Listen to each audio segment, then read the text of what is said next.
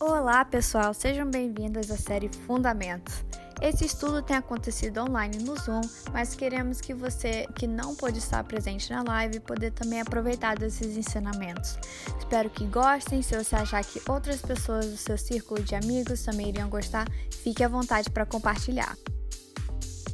Bom, em primeiro lugar, boa noite. Muito obrigado pelo convite. É uma honra estar aqui com vocês. Ah, realmente é uma honra mesmo. Aqui já são meia-noite e doze. Vou colocar aqui o áudio, o, o, volume certinho.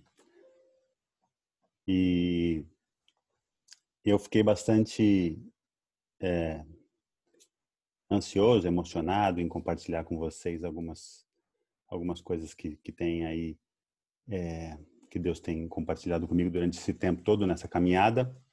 Agradeço aí a gentileza do Léo também na, na apresentação. Tudo que a gente faz foi um milagre mesmo de Deus e uma oportunidade de servirmos e abençoarmos uns aos outros e colocarmos em prática a nossa vocação.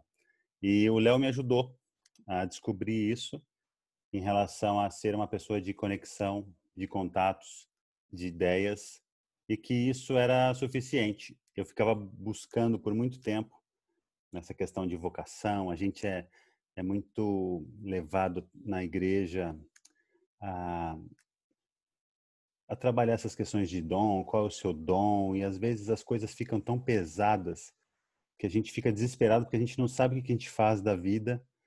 E primeiro não sabe profissionalmente e depois ministerialmente. Então nós temos vários julgos que são colocados aí no nosso no nosso nosso pescoço.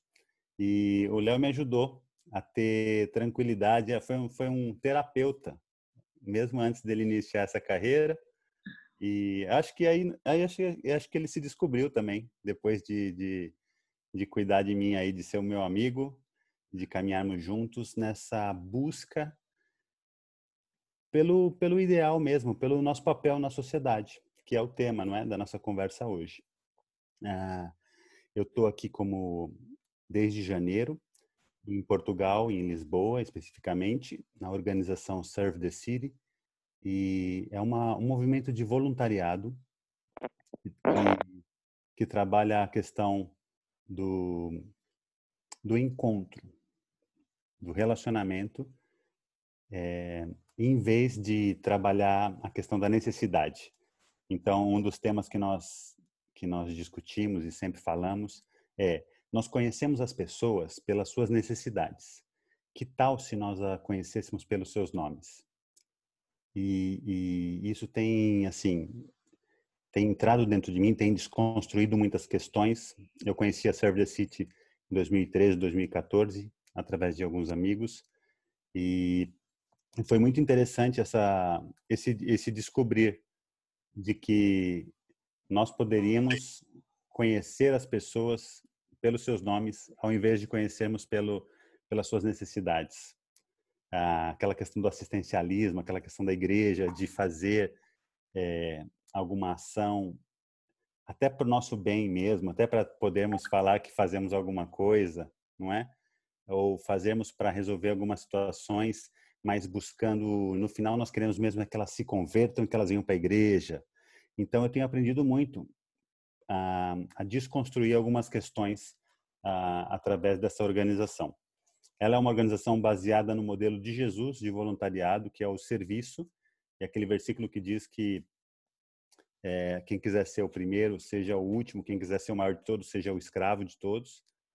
E a questão da base do amor em tudo que nós fazemos. Então, a Service tem me ajudado muito. Eu cheguei aqui, na sequência veio o Covid, e só para adiantar e a gente ter assim um início da nossa conversa, nós tivemos que nos adaptar, não é? Como muitas organizações, empresas e pessoas e tudo mais. E nós pudemos iniciar um projeto, já que nós trabalhamos a questão do, da gestão do voluntariado, nós oferecemos para a Câmara de Lisboa que nós pudermos, é, podíamos, se nós perguntamos se nós poderíamos é, gerenciar a questão dos, dos voluntários para o projeto que a Câmara de Lisboa iniciou, que era um, transformar os, a, como chama aqueles clubes de natação, transformá-los em espaços de acolhida para as pessoas que estavam sem condição de ter uma é, um lockdown, um isolamento adequado. Então começaram a recolher as pessoas que estavam na rua, sem moradia, sem emprego, e começaram a dar cinco refeições por dia, começaram a dar cama e começaram a dar dignidade. E, e eu fiquei impressionado com isso, não é? Porque nós temos uma dificuldade, pelo menos no nosso país, é, em relação a isso. Estou vendo meus amigos lá distribuindo mil, mil duzentas marmitas por dia na Cracolândia, de forma tão desesperadora e, e sem apoio, não é, do próprio bolso. E aqui a Câmara se dispôs a, a, a trabalhar com tanta dignidade, com tantos recursos, é, e eu achei muito interessante poder fazer parte disso. Podemos contribuir animando os voluntários para aquilo, que eles pudessem entender o que eles estão fazendo e a contribuição que eles estão dando. Isso foi crescendo de um, passaram, hoje nós temos cinco abrigos funcionando e que nós mantemos mais ou menos 500 pessoas por, por, por dia, 24 horas por dia, sete dias por semana. E agora estão tendo uma condição de também ser levados a, a ter suas casas, alguns têm suas casas, seus apartamentos. Ah, eles têm também aquelas pessoas que têm algum problema mental, têm, têm a sua acolhida nos seus centros de, de acolhida também específicos e têm recebido esse, esse cuidado. E nós temos feito parte disso. E o mais interessante que eu queria deixar para vocês é que a gente não tem aparecido, nem nas reportagens e nem nada do que eles têm feito, porque a gente se propôs a ser invisível.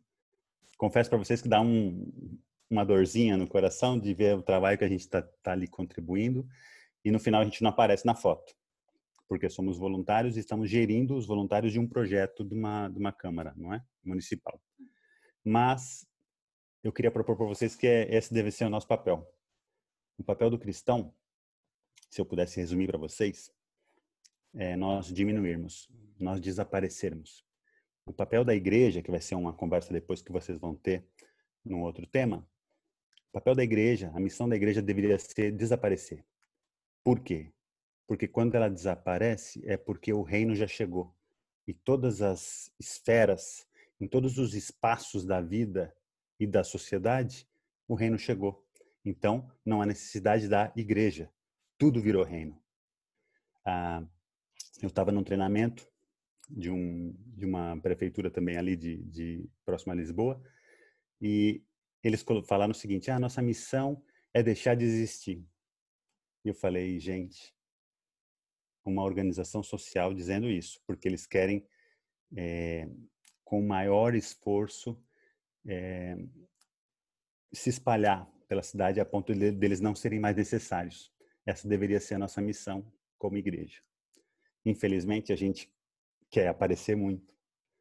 E isso tem sido minha escola aqui principalmente dos brasileiros fora né, do Brasil. Então, confesso isso para vocês nessa noite. Tenho, tenho que aprender a desaparecer. Uh, eu ia propor para a gente uma caminhada é, desde o início, é, muito bíblico, porque hoje em dia está bem difícil conversar sobre essa questão do papel social, é, porque as pessoas nós estamos muito ligados a, a algumas discussões, a alguns extremos, não é? Que a gente tem sofrido bastante. E para a gente fugir dessa dessa possibilidade, qual que era a ideia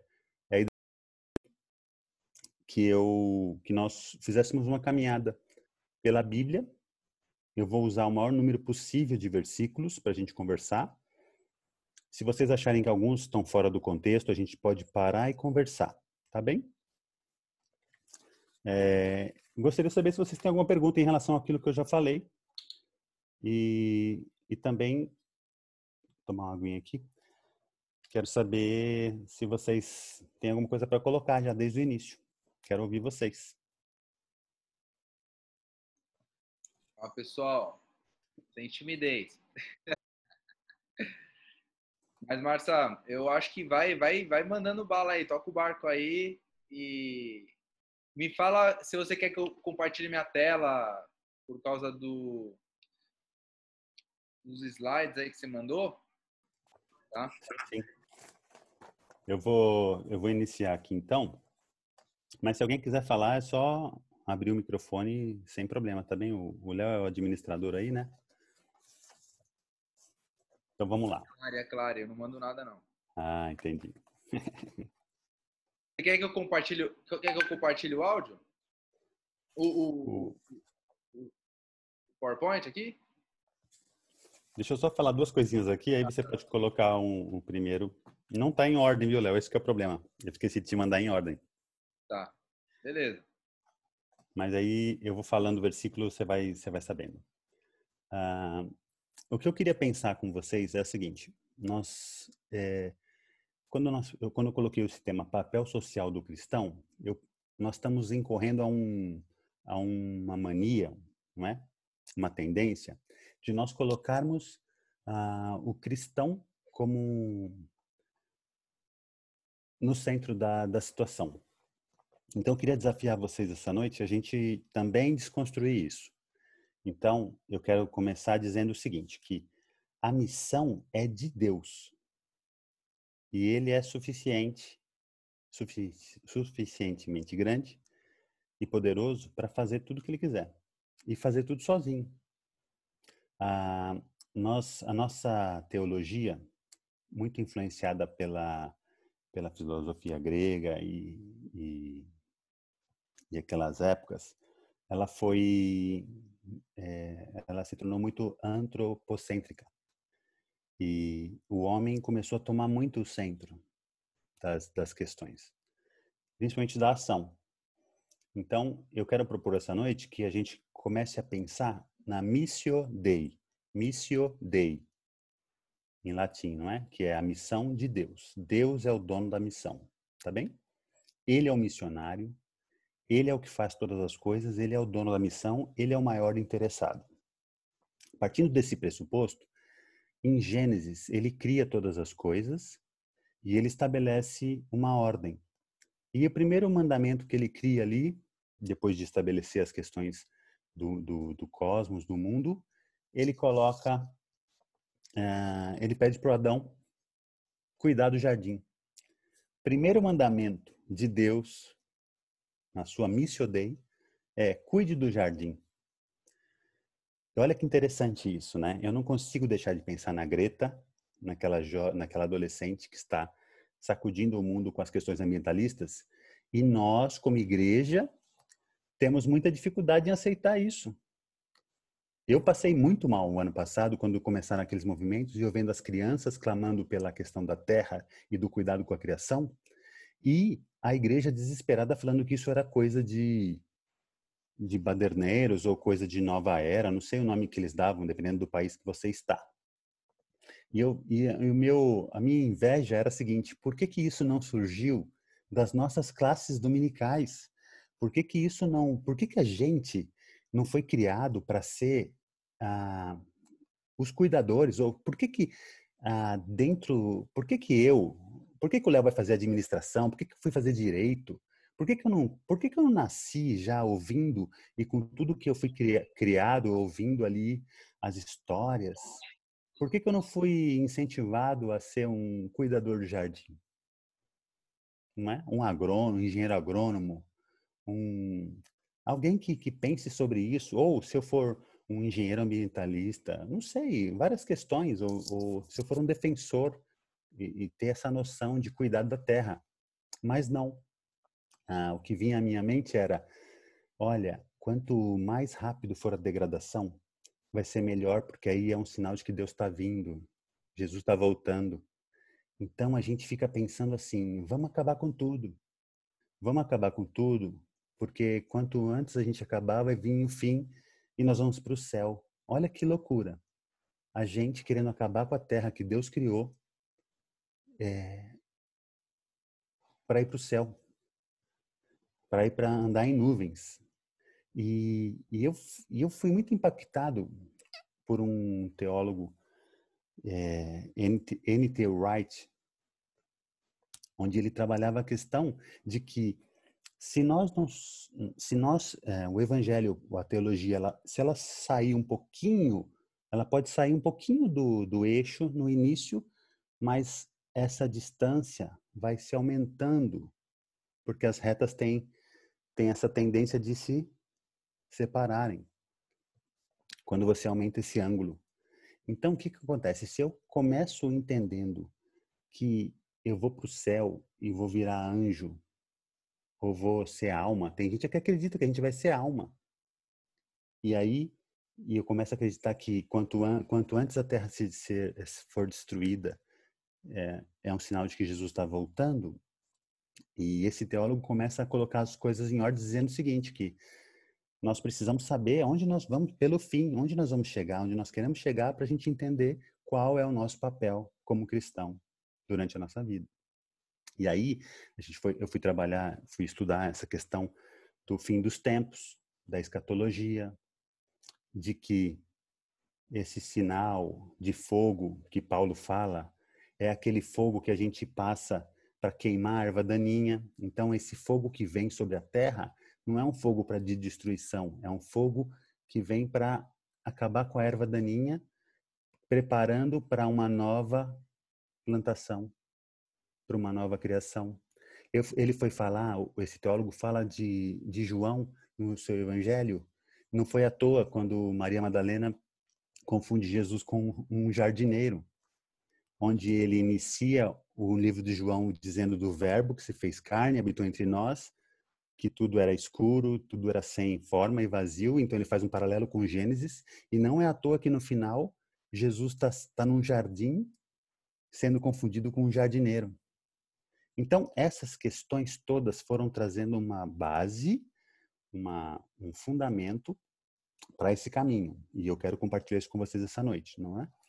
Então é, Deus é um missionário, ele tem um plano, o primeiro plano dele, primeiro, primeira ordem dele foi cuidem do jardim. Todo ser humano é imagem e semelhança de Deus, mesmo com o advento da queda. Mesmo com o advento da queda, todas as pessoas são imagem e semelhança de Deus. Então, percebe o que a gente está montando, não é? Nós estamos montando um caminho ou uma escada para a gente poder colocando os degraus para nós subirmos. Todo ser humano é imagem e semelhança de Deus. Então você já vai pensando, meu papel como social, meu papel social, papel social do cristão, precisa levar em consideração isso. É Deus que está fazendo as coisas, o papel não é meu. Eu sou um cooperador, eu sou um colaborador, eu sou um servo, eu sou testemunha, e a palavra testemunha de Atos, que vocês vão ser minhas testemunhas aqui, Jerusalém e tal, é, é, é a mesma, é o martírio, não é? É mártir. Mesma, é a mesma, é o mesmo radical da palavra. Sou cooperador. Eu, como cristão, eu não sou o centro, o papel principal não é meu, e eu preciso ser um sinal do reino. E, e tudo que for anti-reino precisa ser, eu preciso ser anti. Eu preciso unir minhas forças. Eu preciso ter uma resposta é, de confronto. Então, se a fome no mundo é anti-reino, por quê? Porque no céu diz que vai haver uma mesa e Jesus fala de ceia e vai entrar e cear. Então a gente fica doido para ir para o céu para comer. Por isso que crente come muito. Não bebe, mas come, não é? Aqui em Portugal bebe também. Ah, então, fome é anti-reino. Fome não vai ter no céu. Então, nós, como sinal, como resposta, como cooperadores do que Deus já está fazendo no mundo, nós vamos contra a fome. Nós fomos chamados cristãos, né, no Novo Testamento, numa região, é, e, e isso significa pequenos cristos. Então, nós somos aqueles que são os pequenos cristos, as miniaturas de Jesus. E nós vamos ver mais para frente como é que Jesus lidou com essas situações. Mas voltando um pouquinho para o início do, do, da Bíblia, no, no Velho Testamento, eu fiz algumas anotações aqui. Tá tudo bem até agora com vocês, do que eu falei? Ok. Uh, Deus chama Abraão, depois dessa questão da criação, Deus chama Abraão e diz para Abraão que a partir dele vão ser benditas todas as famílias da terra. Esse é um papel que Deus chamou para a gente para cumprir. Através de nós, todas as famílias da terra hão de ser benditas. Ah, também, durante toda a questão do, dos mandamentos que Deus propõe para o povo de Israel, há uma coisa muito interessante que sempre uh, queimou no meu coração quando eu aprendi, que tem a ver com jubileu. Já conversamos muito isso com, com conversei muito isso com o Léo. A questão do jubileu. Dentro de uns estudos aí que a gente tem feito, é, eles dizem que há uma possibilidade do jubileu nunca nunca ter sido cumprido até hoje por, pelos pelos judeus desse jubileu nunca ter sido, nunca ter acontecido na plenitude como está na Bíblia.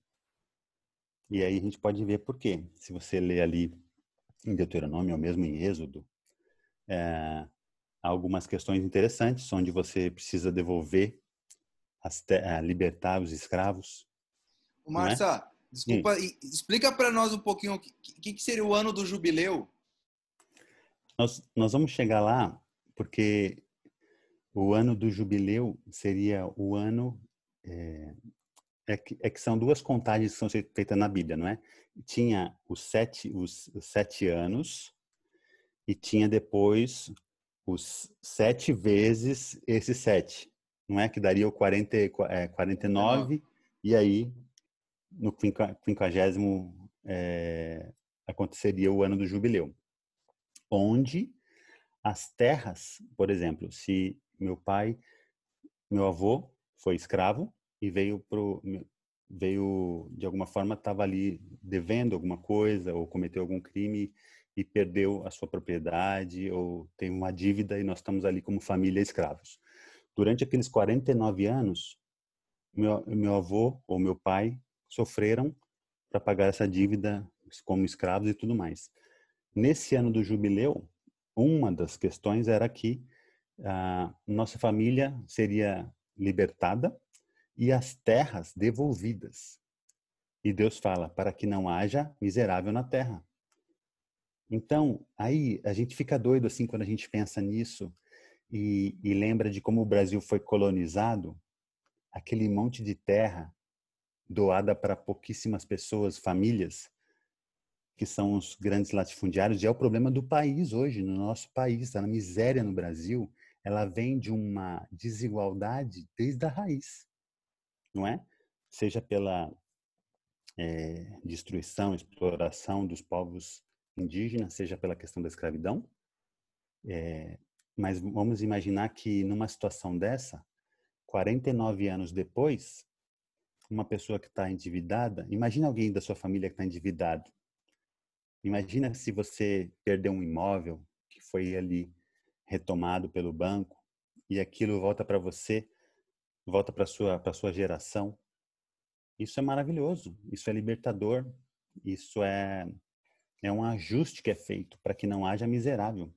E naquela época eles dependiam da terra, e na verdade naquela época um conceito muito interessante é que a terra era de Deus. Até hoje em Israel não se vende terra, não tem aquele esquema de de cartório, de propriedade da terra. É para o uso. Deus deu para usar. A terra é de Deus. Isso é um outro conceito interessantíssimo que é um problema no Brasil também, não é? Onde as pessoas, antigamente, os grileiros, as pessoas faziam tantas coisas e, e, e, e tomavam as terras, não é? Invadiam as terras e tudo mais.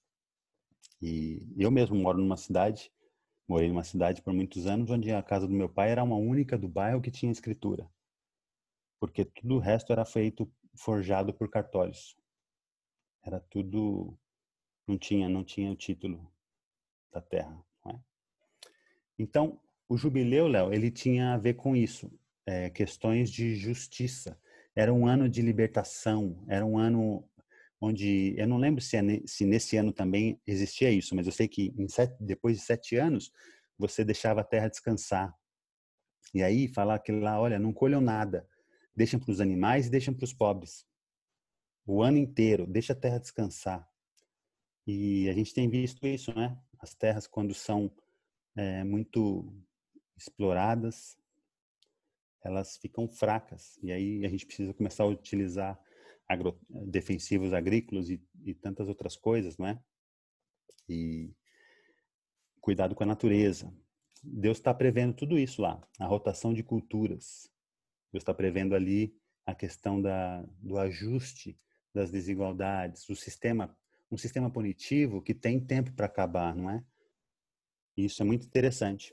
Nós temos problema no Brasil em relação à questão carcerária nós achamos que tudo se resolve com cadeia.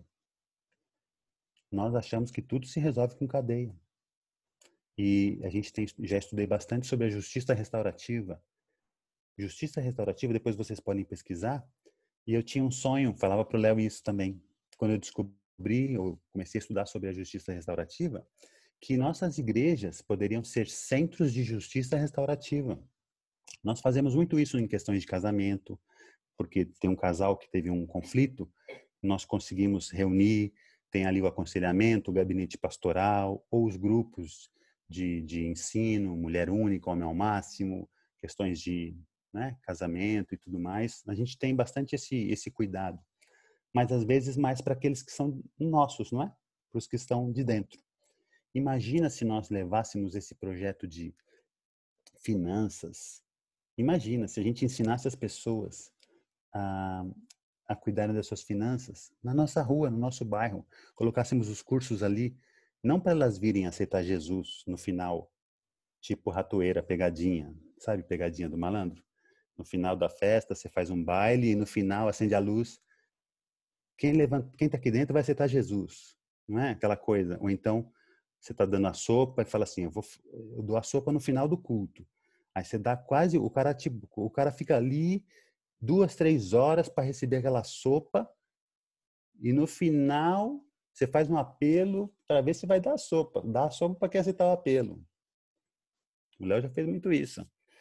Ah, na Fundação Casa, eu tenho aqui a chave da cadeia, eu tenho a chave da cela, do X. Quem aceitar Jesus, nós vamos abrir. Não, né?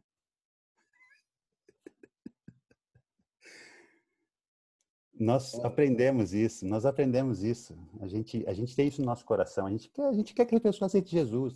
Ó, e se bobear, a gente quer que a pessoa aceite Jesus. E olha, gente, eu já cheguei até a pensar que às vezes é mais fácil aceitar Jesus e o cara morrer do que resolver o problema dele. Às vezes o cara ali, imagina uma pessoa, sei lá, um, uma pessoa, um explorador de crianças.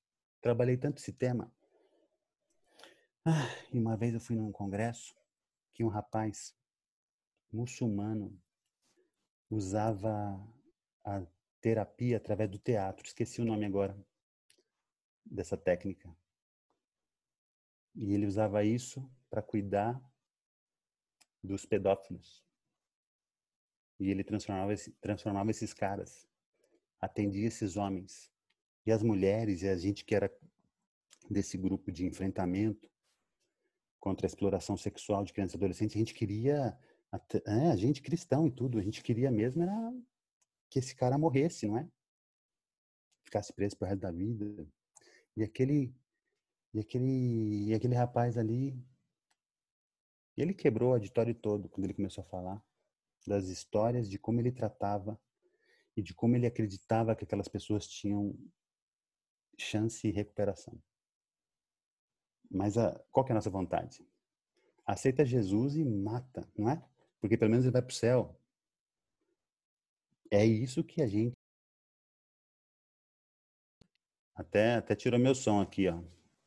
É isso que, que no fundo a gente a gente às vezes acredita. Nosso papel não é julgar. Vamos lá. Léo, se eu viajar muito assim, como eu costumo fazer, eu anotei muita coisa. Aí você fala, volta, volta, volta, filho. Tá bom. Beleza. Manda bala, ah, manda bala. Então, a questão do no, no, Velho Testamento, o órfão, o estrangeiro e a viúva era uma questão de eram os débeis da sociedade. Então, Deus teve um, um cuidado de, de falar assim, Israel, você lembra do estrangeiro, cuida do estrangeiro, você foi estrangeiro, você é um estrangeiro. Judeu, no início, significa isso, o hebreu, é o do além do rio.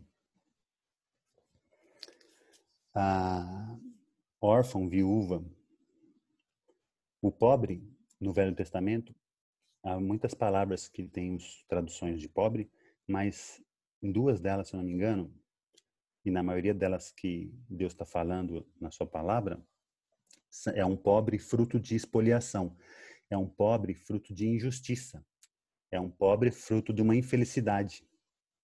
E aí, por isso que a gente tem o pobre, o órfão, o estrangeiro e a viúva.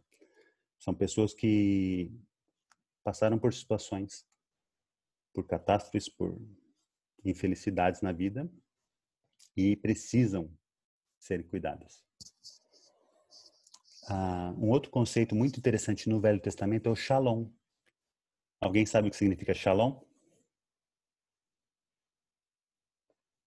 Paz. Não é paz? O que mais? Paz e o que mais? Alguém sabe? O Murilo tá no mute. O Murilo sabe, o Murilo sabe. Não. Paz, na verdade, significa. Shalom significa completude. Significa paz, significa saúde, prosperidade, significa que Deus está morando, Deus mora aí e onde Deus está não falta nada. Então, é um conceito, eles dizem, né, os estudiosos dizem que é um conceito que nenhuma língua consegue traduzir o que é o shalom. E o reino de Deus, muitas vezes, ele é, é prometido, não é? O shalom, o shalom, o shalom de Deus.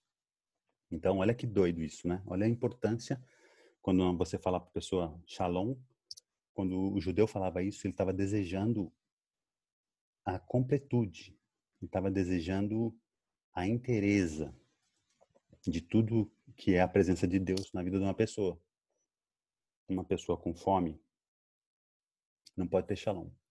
Uma sociedade injusta não vai ter shalom. Aquela coisa de que os frutos, o, o reino de Deus é paz, justiça e alegria. O que, que a gente gosta de fazer? Ah, ah, quero justiça, eu quero justiça. Mas a, a justiça é fruto do quê? da paz. A paz é fruto de quê? Desculpa, eu falei errado. A, a, a paz é fruto do quê? Da justiça. A alegria é fruto da justiça, da paz e da justiça. Se não tiver, se não houver justiça, não há paz. Não é? E como que as pessoas estão gritando no Black Lives Matter? No justice, no peace. No, no, no justice, no peace. Está na Bíblia.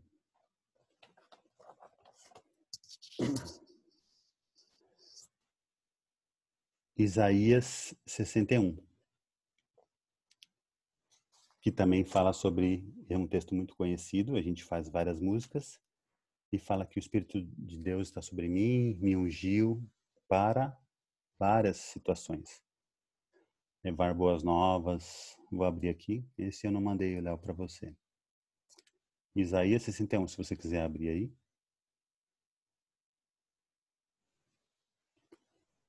Esse texto é bem interessante para a gente ler. Nós vamos voltar nele umas duas vezes. O Espírito do Senhor está sobre mim, e o Senhor me ungiu para levar boas novas aos pobres, me enviou a consolar os de coração quebrantado e proclamar que os cativos serão soltos e os prisioneiros libertos Ele me enviou para dizer aos que choram que é chegado o tempo do favor do Senhor e o dia da ira de Deus contra seus inimigos. O dia do favor do Senhor é o ano do jubileu. A todos os que choram em Sião será dada uma bela coroa em vez de cinza, uma alegre, uma alegre bênção em vez de lamento, louvores festivos em vez de desespero.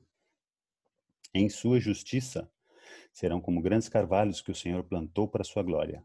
Olha que interessante esse versículo que sempre me chamou muita atenção. Reconstruirão as antigas ruínas, restaurarão os lugares desde muito destruídos, renovarão as cidades devastadas há gerações e gerações. Papel social do cristão. Estrangeiros, e aí ele continua falando, serão seus servos, alimentarão seus rebanhos. Vocês serão chamados sacerdotes do Senhor, ministros do nosso Deus. E aí vai. Pois eu, Senhor, amo a justiça e odeio o roubo e a maldade. Esse texto é muito conhecido e eu coloquei ele agora nesse finalzinho, porque a gente faz uma ponte e conseguimos ir até Jesus. Não é? Passa os 400 anos do silêncio e aí nasce Jesus. Mas antes disso, Léo, tem algum versículo, por favor, dos slides do Velho Testamento para a gente ler rapidinho? Sim, beleza. Estou colocando aqui. Coloca aquele que não haverá pobres, que é um versículo que sempre me chamou a atenção. Tá. Porque as pessoas, quando a gente começa a falar muito do pobre e tudo mais, todo mundo fala assim: ah, mas até Jesus falou que o pobre sempre vai ter, sempre vai ter pobre com vocês, não é isso? Todo mundo já ouviu isso? O pobre uhum. sempre estarão convosco. Tá. E aí o nosso sentimento é de que, ah, beleza, né? Sempre vai ter pobre, né? Só que olha o que, que Jesus está querendo dizer quando ele fala esse versículo. Coloca para a gente, Léo. Compartilha a tela, por favor. Peraí. Estão vendo aí? Não deverá haver pobre entre vocês, pois o Senhor seu Deus os abençoará grandemente na terra que lhes dará como herança. Lhes dá como herança. Esse é uma parte do versículo está dentro do contexto do, do, do, jubileu e tudo mais, tá bem? Olha o que vem dois, três versículos para frente. O versículo que Jesus usou. Qual? É o que fala do, do aí no, no, é um vermelhinho que fala do pobre também. E? Mais um. Bem rapidinho. Aí. Não, isso daqui é. ah, tá. É o mesmo? Não é o mesmo, né? É um, era um versículo que está um pouquinho para baixo do. Que fala o seguinte, ó. Esse aí que a gente colocou é de Deuteronômio.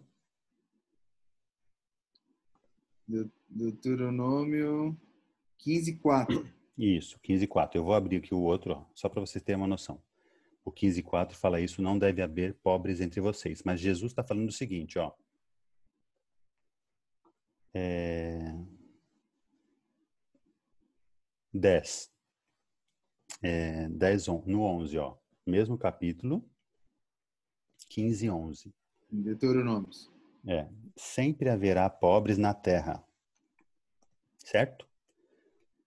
Agora, o que, que Jesus está dizendo?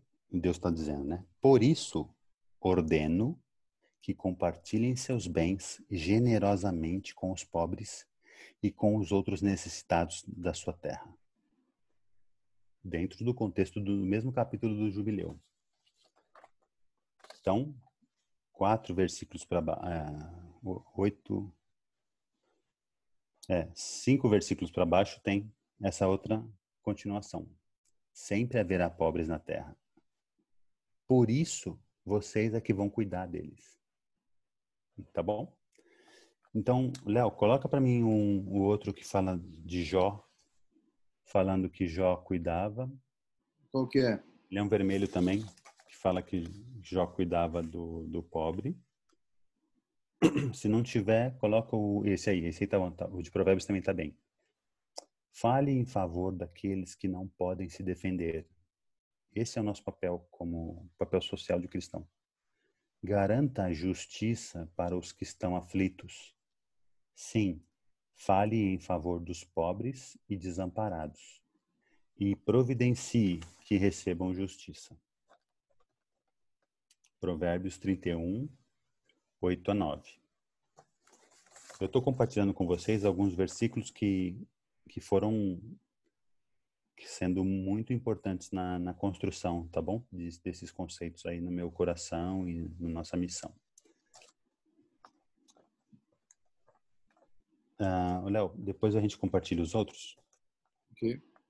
Então nós chegamos, coloca o, o, nós chegamos em Jesus e aí tem um texto ah, Léo, desculpa, ele é, tá, é um verdinho que fala de Jesus entrando. Tem bastante texto, ele fala de Jesus.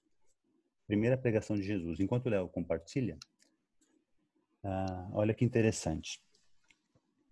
Então, nós fomos até Isaías 61, e aí é, Jesus. Isso, Léo, pode deixar esse aí. Esse é de João Batista, mas pode deixar, tá bom? Deixa esse aí por, por enquanto.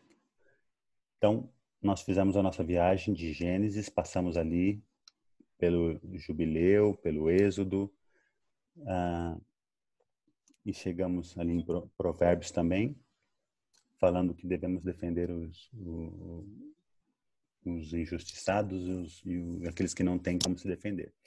E aí tem 400 anos de silêncio, e aí chega Jesus, tá bem? Uh, quando chega Jesus, antes de Jesus, então, tem essa, essa questão de João Batista, dizendo que vem endireitar as veredas e vem preparar o caminho. E olha um texto interessante que ele diz durante a pregação. Provem que, provem por suas ações que vocês se arrependeram. Não digam uns aos outros, estamos a salvo, pois somos filhos de Abraão. Isso não significa nada. Pois eu lhes digo que até dessas pedras Deus pode fazer surgir filhos de Abraão. As multidões perguntavam: que devemos fazer? Olha que interessante, a gente sempre está perguntando o que, que a gente deve fazer. O Abel, o Caim, quando matou Abel, e Deus foi perguntar, ele falou assim: Eu sou guardador do meu irmão? Tipo, o que, que eu devia ter feito? O jovem rico, nós vamos ler ali mais para frente, ele está falando assim: Senhor, como é que eu posso ter a vida eterna? Essa, infelizmente, é a pergunta de muito cristão. Eu ia até brincar dizendo que perguntar qual é o meu papel é uma pergunta muito parecida com essas. O que, que eu tenho que fazer para ganhar a vida eterna? Né? E aqui, os caras estão perguntando aqui, ó, o que nós devemos fazer então, João Batista? Se, eu, se, se ser filho de Abraão não significa nada? João respondeu: se tiverem duas vestimentas, deem uma para quem não tem. Se tiverem comida, dividam com quem passa fome. Cobradores de impostos também vinham para ser batizados e perguntavam: Olha que interessante, hein? O fiscal lá, o fiscal do, da Receita, aquele que fica na que fica de olho na gente na, na alfândega, eles vinham perguntar: Mestre, o que devemos fazer? Ele respondeu: não cobrem impostos além daquilo que é exigido. Por quê? O cobrador de impostos naquela época, ele era muito odiado pelo judeu, porque o que, que acontecia? Era um cargo de confiança, só que o governo era de Roma. E Roma contratavam os judeus para cobrar imposto dos seus conterrâneos. Então era um judeu cobrando do judeu em nome de Roma e pior, o salário do o que Roma queria era a parte dela. E o que o cobrador ganhasse a mais era dele. Esse era o pagamento dele. Era o que ele co conseguisse a mais. Então, já viu o que acontece, não é? Ele cobrava, extorquia e cobrava muitas vezes mais. Por isso que o Zaqueu teve que devolver. E aí eles falam, não cobrem imposto além daquilo que é exigido. E nós, perguntaram alguns soldados, o que devemos fazer? Léo mudou. Você mudou, Léo. Opa, desculpa. João respondeu: Não pratiquem extorsão, nem façam acusações falsas. Contentem-se com o seu salário. Então, João Batista vem depois de tudo, iniciando o caminho de Jesus, propondo frutos de arrependimento em ações. Aqui a gente pode tirar muitas situações interessantes que, dependendo da nossa profissão, nós podemos ser e cumprir o papel do cristão. Quando eu trabalho contra a corrupção, quando eu sou justo com meus amigos de trabalho, quando eu promovo ah, a, a, a igualdade, quando eu dou condição, quando eu ajudo, mas também quando eu tenho questões de empreendedorismo que que eu consiga responder através de meus negócios, da minha profissão, as perguntas que estão sendo feitas na nossa época, não é? E aqui, João Batista está dizendo para cada um deles o que eles devem fazer. Pode colocar a outra, a, a próxima, Léo, de Jesus. E aí, João Batista faz o quê, gente? Ele perde a cabeça. Os caras matam ele. Porque ele entra em questões muito difíceis. Então, chega Jesus. Aí Jesus cresce e inicia a sua primeira pregação. Quando Jesus chegou a Nazaré, cidade da sua infância, foi até a sinagoga no sábado, como de costume, se levantou para ler as escrituras. Entregaram-lhe o livro do profeta Isaías. Ele abriu e encontrou o lugar onde estava escrito: O Espírito do Senhor está sobre mim, pois me ungiu para trazer boas novas aos pobres, me enviou para anunciar os cativos, os cativos serão soltos, os cegos verão, os oprimidos serão libertos, e que é chegado o tempo do favor do Senhor, o ano do jubileu, é o tempo do favor de Deus. Fechou o livro, devolveu ao assistente e sentou-se. Essa era como é que a sinagoga funciona. A pessoa recebe o rolo, abre, acha onde que está, que não tem capítulo nem versículo, levanta, lê e senta para falar na mesma altura. Não tem púlpito alto, brilhante, com fumaça e tal. Jesus fecha o livro, devolve ao assistente e todos na sinagoga olhavam atentamente. Então ele começou a dizer: Hoje se cumpriram as escrituras que vocês acabaram de ouvir. Eu não coloquei aí porque ia ficar maior ainda o slide, mas sabe o que acontece depois disso? Os caras querem jogar Jesus do, do, do penhasco. Quase vira peru, quase morre antes do tempo de Jesus. Por quê? Porque são questões que são estruturas de pecado anti-reino que não que quem for contra vai morrer.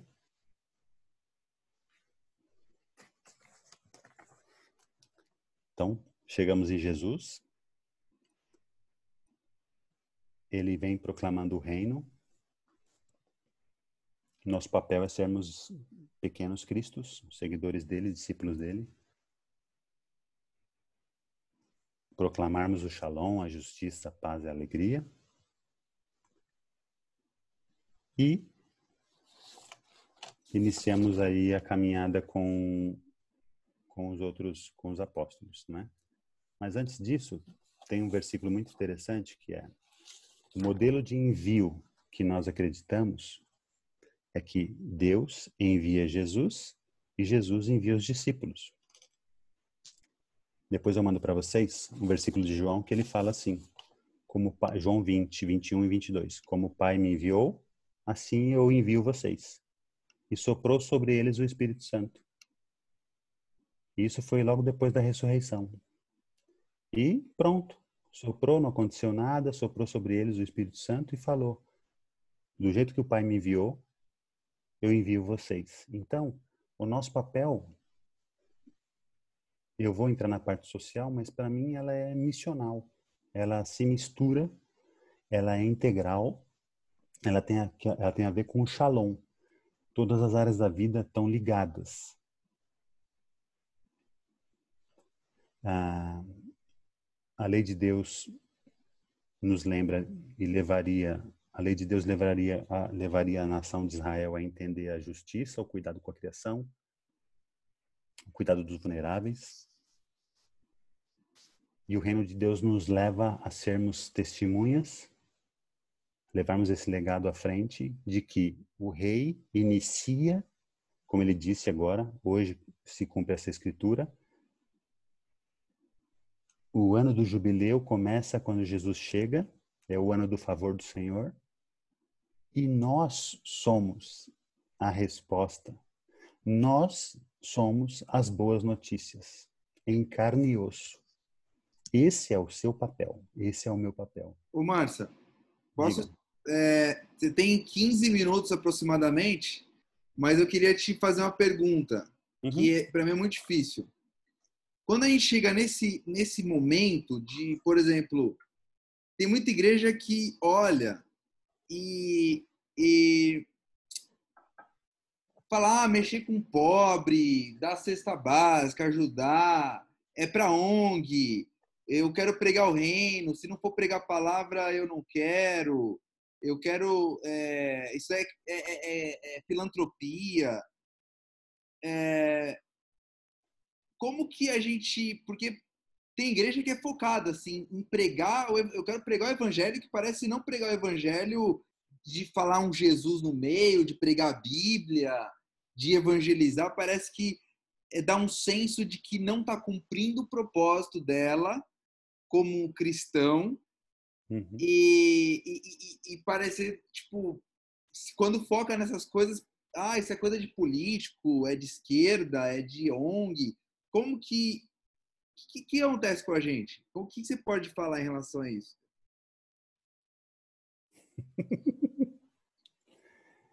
É uma pergunta muito difícil, porque nós nós estamos falando levando em consideração diversas situações, né? Então, é aquilo que eu falei no início, né? Se a gente, às vezes nós é, nós recebemos também algumas algumas fake news através do evangelho da teologia. Aquela coisa de. Eu fiquei pensando muito hoje sobre isso. Aquele versículo, tudo posso naquele que me fortalece. Só esse pedacinho do versículo é fake news. Você tem que ler antes e depois. Tudo posso naquele que me fortalece. E Paulo está falando que pode passar fome, pode passar por aperto, ser preso. Tudo posso naquele que me fortalece. Então, quem usa esse versículo, nós, nós somos muito famosos. A teologia, o cristão é muito bom para inventar coisas e, e, usar a Bíblia como aquela brincadeira de telefone sem fio. Um falou, o outro falou, e aí quando você vê lá na frente, não foi nada daquilo que, que a Bíblia está tá colocando para nós. Diante disso, não há também. Eu, eu, não, eu não sei como responder, Léo, porque é uma situação difícil. Porque isso acontece até hoje, não é? Por mais que a gente tente trabalhar essa questão, se o Espírito Santo não nos convencer da justiça, do juízo, do pecado, da justiça, do juízo, a gente não tem condição de agir, porque os nossos conceitos eles são limitados. Então, assim, a igreja que acredita que que o corpo não vai ser salvo não entende o que é ressurreição, não entende que Jesus, quando é ressurreto, ele passa pela parede, mas o Tomé põe o dedo nele, ele come o peixe, mas ele desaparece. E, e que o corpo vai ser glorificado, mas que é o corpo. Não vamos ser uma, uma aura. Quando nós entendemos isso, nós começamos a trabalhar as pessoas entendendo que a salvação é como shalom, ela é integral, ela é holística. Todas as esferas do ser humano estão ali, juntos naquela hora. Jesus, diz a Bíblia, que ele andou fazendo bem em Atos e curando todos os oprimidos do diabo, porque Deus era com ele. Ele andou fazendo bem e curando todos os oprimidos do diabo. Ele alimentou as multidões. Então, Jesus tem que ser o nosso exemplo. Nós precisamos entrar nessa, nessa pegada de Jesus como nosso exemplo. Ele alimenta, ele exorta o rico, ele fala dos pecados, ele leva com misericórdia aquele que está sendo julgado. Então, no, o nosso papel é esse. Numa sociedade radicalizada pelas ideologias, é, isso é muito complicado. Eu acredito, tive pensando essa semana, que a igreja vai ter uma nova cisma, uma nova divisão porque não dá mais, não dá mais, não dá mais.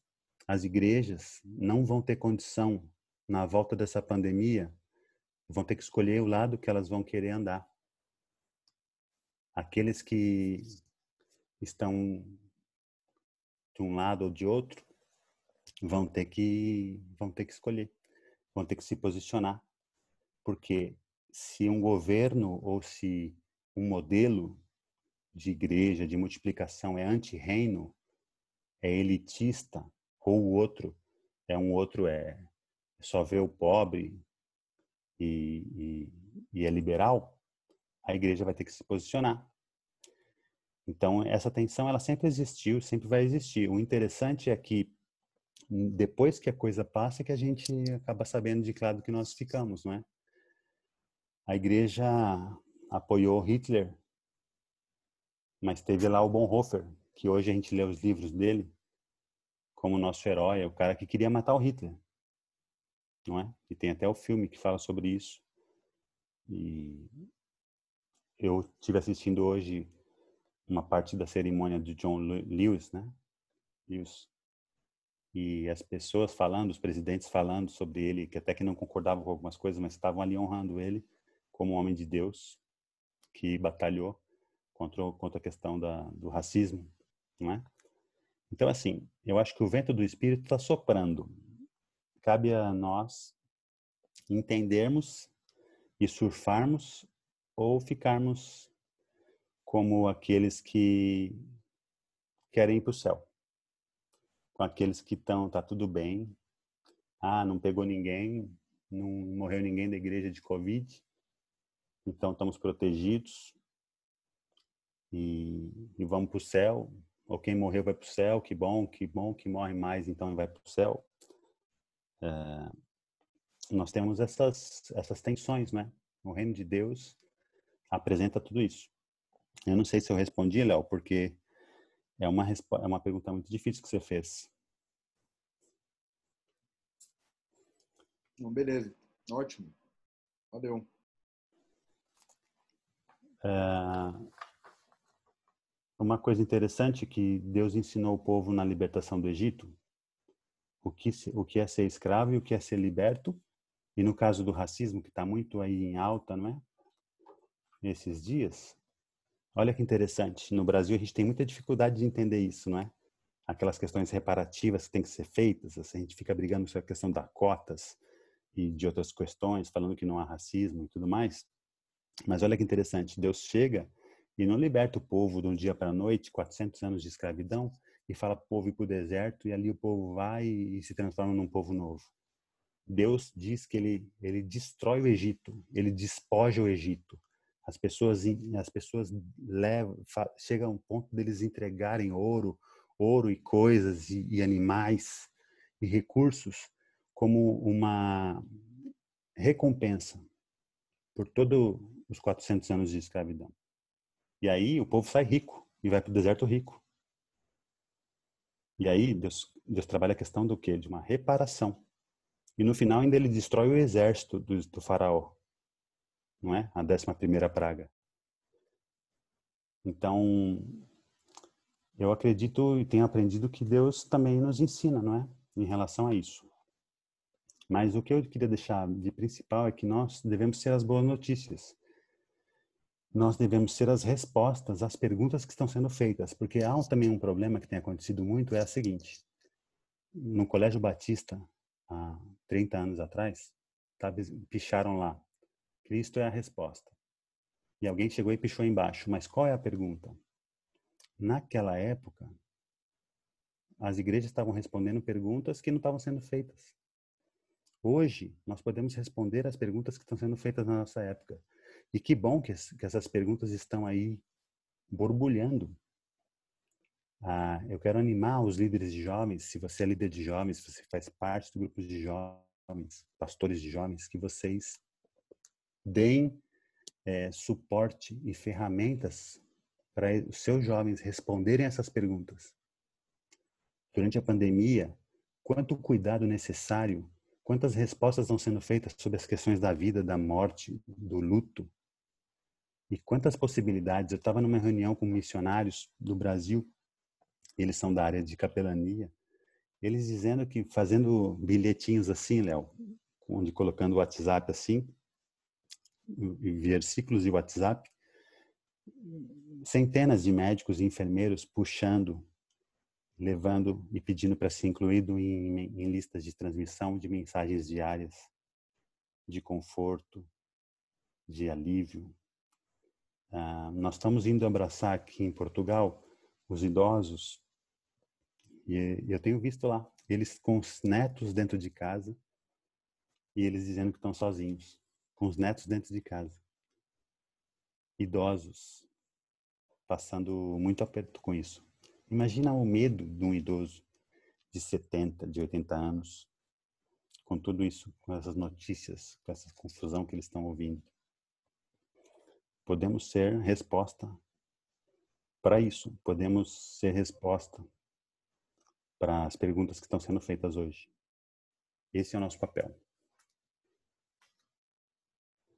É, eu tinha mais algumas coisas para falar, mas eu queria ouvir e poder responder alguma pergunta ou esclarecer alguma coisa que não ficou clara. Eu acabei falando muito sobre a base bíblica, porque eu acredito que eu, que eu teria menos chance de errar, não é? Porque eu também tenho as minhas referências, que podem ser referências é, que não sejam as mesmas de vocês, então a minha preocupação era não usar referência nenhuma que não fosse a Bíblia para falar disso. Mas eu coloquei aqui, ó, é, mensagens, né? Como um papel do cristão. Fica em casa, não espalhar fake news, trabalhar a questão da exploração, é, ser um agente contra de enfrentamento à exploração sexual, à escravidão moderna, é, à especulação imobiliária, à corrupção, dependendo da sua área, economia solidária, transparência dos dados, antirracismo, cuidado com a criação. Nós somos discípulos, arautos testemunhas, nós somos a boa notícia de que o rei virá, já veio, voltará para concluir de uma vez por todas, estabelecer o seu reino para sempre. Essa é a promessa do Shalom, essa é a promessa de Isaías 61, de um reino que vai durar para sempre. Esse reino já foi inaugurado por Jesus e vai ser completo e estabelecido quando ele voltar. Vai ter uma mesa gigante, ninguém vai ter fome, vai ter casa para todos. A gente fica cantando as musiquinhas de vai ter mansão, mansão, mansão, mas a gente acha que homeless não tem nenhum problema. Então, nós precisamos colocar isso na nossa cabeça se vai ter mansão para todo mundo, e nossas igrejas são espaços que no Brasil, pelo menos, são os mais ociosos que existem, porque só abrem duas horas por, por dia, duas vezes por semana, três vezes por semana, estão nos melhores lugares, podiam virar hostel, albergue e um monte de coisas. Estou trabalhando em cinco abrigos, que são clubes de natação que estão fechados por conta da pandemia. Temos 500 pessoas abrigadas. Não haverá mais choro, haverá justiça nesse reino. Se vocês quiserem ler depois, Mateus 25, Jesus fala sobre isso e mais uma vez as pessoas perguntam: Jesus, quando nós vimos você? Com fome, com frio, nu, preso? Jesus fala: quando vocês fizeram ou viram ou não viram esses pequeninos, ou não fizeram a esses pequeninos. Tiago 2 fala muito, Tiago fala muito sobre isso a questão das relações trabalhistas, da justiça, de não explorar. É um desafio para nós, meus irmãos, é um desafio para nós. Quando nós dependemos de alguns serviços, quando nós olhamos para a pessoa que está limpando a rua, ou em, ou em trabalhos dos invisíveis. E eu louvo a Deus porque eu tive um, uma oportunidade de dois anos de trabalhar nessas funções de invisíveis, porque eu fui imigrante, eu fui a pessoa que que era invisibilizada, não é? Foi maravilhoso, foi maravilhoso ver e passar por situações de humilhação e, e falar, meu Deus, que loucura. E hoje eu olho as pessoas como meus iguais. O, a pessoa, o garçom, o que está na hotelaria, o recepcionista, ou a pessoa que está fazendo o cleaner. Eu já fui, eu sou, serei quando às vezes precisar. Então, são meus iguais, somos todos iguais. E eu promoveria isso. Eu seria uma mensagem de, de esperança e resposta às questões da sociedade hoje e incentivaria as pessoas que estão sob a nossa liderança, cuidado, discipulado, para que abrissem os olhos, como Jesus fez. E depois vocês podem ler também a história muito interessante que Jesus está falando para os discípulos que ele vai morrer e os discípulos querem saber quem vai sentar aqui, direita ou esquerda de Deus, dele, no reino dele, porque os discípulos estão achando que ele está indo para Jerusalém tomar o poder. Ele está indo para morrer, para se integrar, entregar. E os discípulos estão discutindo quem vai sentar de um lado ou do outro. E diante dessa confusão toda, aparece o cego clamando e a multidão e os discípulos dizendo para ele ficar quieto. E Jesus fala assim: chama ele e pergunta: o que você precisa? Então, nós precisamos fazer mais perguntas do que levar as respostas prontas às quatro leis espirituais e goela abaixo. Nós precisamos saber o que, que essas pessoas estão precisando.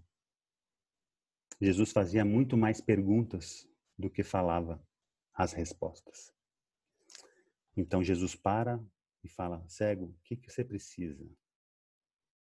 E aí, diante disso, vem, diante das demandas, ele apresenta a solução.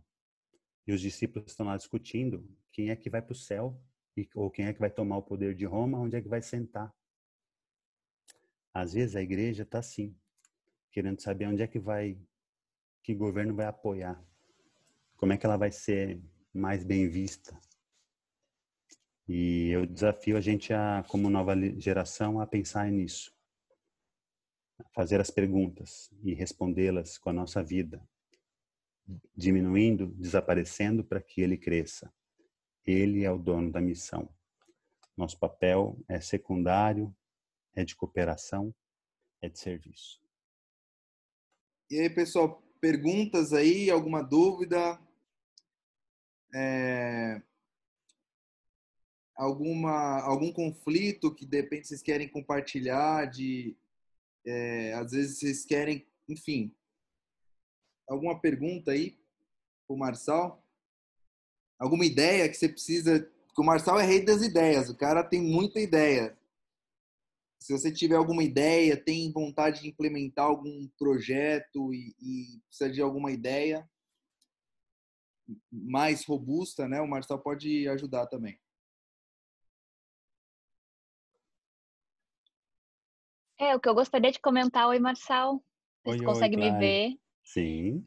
Sempre muito bom te escutar, sempre muito inspirador. Amém. né? Sempre fui muito inspirada, né? Por Jesus através da tua vida, né? Desde o início da minha caminhada, então fico muito feliz de te escutar novamente. E a minha pergunta, na verdade, não é uma pergunta, mas é o um comentário, né? Que eu fico me perguntando a, até quando a igreja ela vai estar tá preocupada em desenvolver um papel que às vezes não é dela e esqueceu o que realmente a Bíblia fala, né? Que às vezes nós queremos ah, como é que eu vou dizer? Não é que nosso, o papel não seja nosso, mas às vezes tem tanta pergunta lá fora para a gente responder, né? Tem tanta demanda e às vezes a gente fica preocupado com tanta coisa interna, tanta coisa mínima, que a gente não devia estar tá gastando nossa energia, nosso tempo com isso. E como é que a gente faz, né, para abrir os olhos da nossa igreja? Como é que a gente faz para né, mudar nossa nossa visão de igreja? Porque é muito triste, né, o tempo que a gente gasta, a energia, o talento com as coisas de dentro, para pessoas que já são convertidas, que estão bem, que estão alimentadas, que estão, né, enfim, já, receb né, já receberam a palavra, já sabem a palavra e a gente continua, né, dando toda a nossa energia, nosso talento para essas pessoas só, né?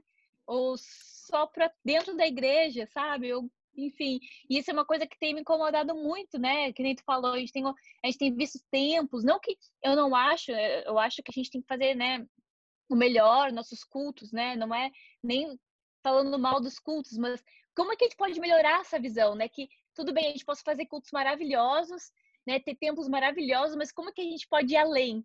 E que esses tempos sirvam realmente para atender essas demandas, né? Que a Bíblia apresenta para nós. É um desafio, é um desafio, Clary. Eu nem ouso responder, não é? Só, só te acompanho, acolho o seu comentário. É, mas, mas nós, uns dois, três textos que nós lemos, o de João Batista, os fariseus, ou os mestres da lei, ou o jovem rico, eles querem perguntar o que, que a gente faz para ter a vida eterna. No fundo, tá todo mundo assim. A gente quer, a gente aprendeu a, que Jesus vem para resolver nossos problemas, a gente vai parar de sofrer e a gente vai ganhar a vida eterna e, e vai ser bom para gente. Então, a proposta do Evangelho, ela nunca foi essa, sempre foi de, de sofrer, de dar a vida, de do grão de trigo morrer. E, e é muito difícil mesmo esse, esse caminho, né? esse caminho de, de ser o último, de ser o humilhado, de dar outra face, do sermão da montanha. Ninguém quer, ninguém quer esse, esse discurso. E, e eu estou estudando sobre islamismo muito forte agora, porque Deus tem falado que nós vamos servir aos árabes em breve. E eu fiquei muito triste em saber que Maomé quase foi discipulado por um tio que era cristão. Ele iniciou, o tio morreu muito cedo e ele bebeu da fonte ali. E depois a igreja da época estava assim, claro, um com heresia, o outros preocupados na época do, do Império Bizantino ali aquela confusão toda de domínio, de guerras, de poder. E, e para unificar o povo árabe, ele seguiu na loucura dele e, e criou a religião e conseguiu criar, unificou, não tem divisões.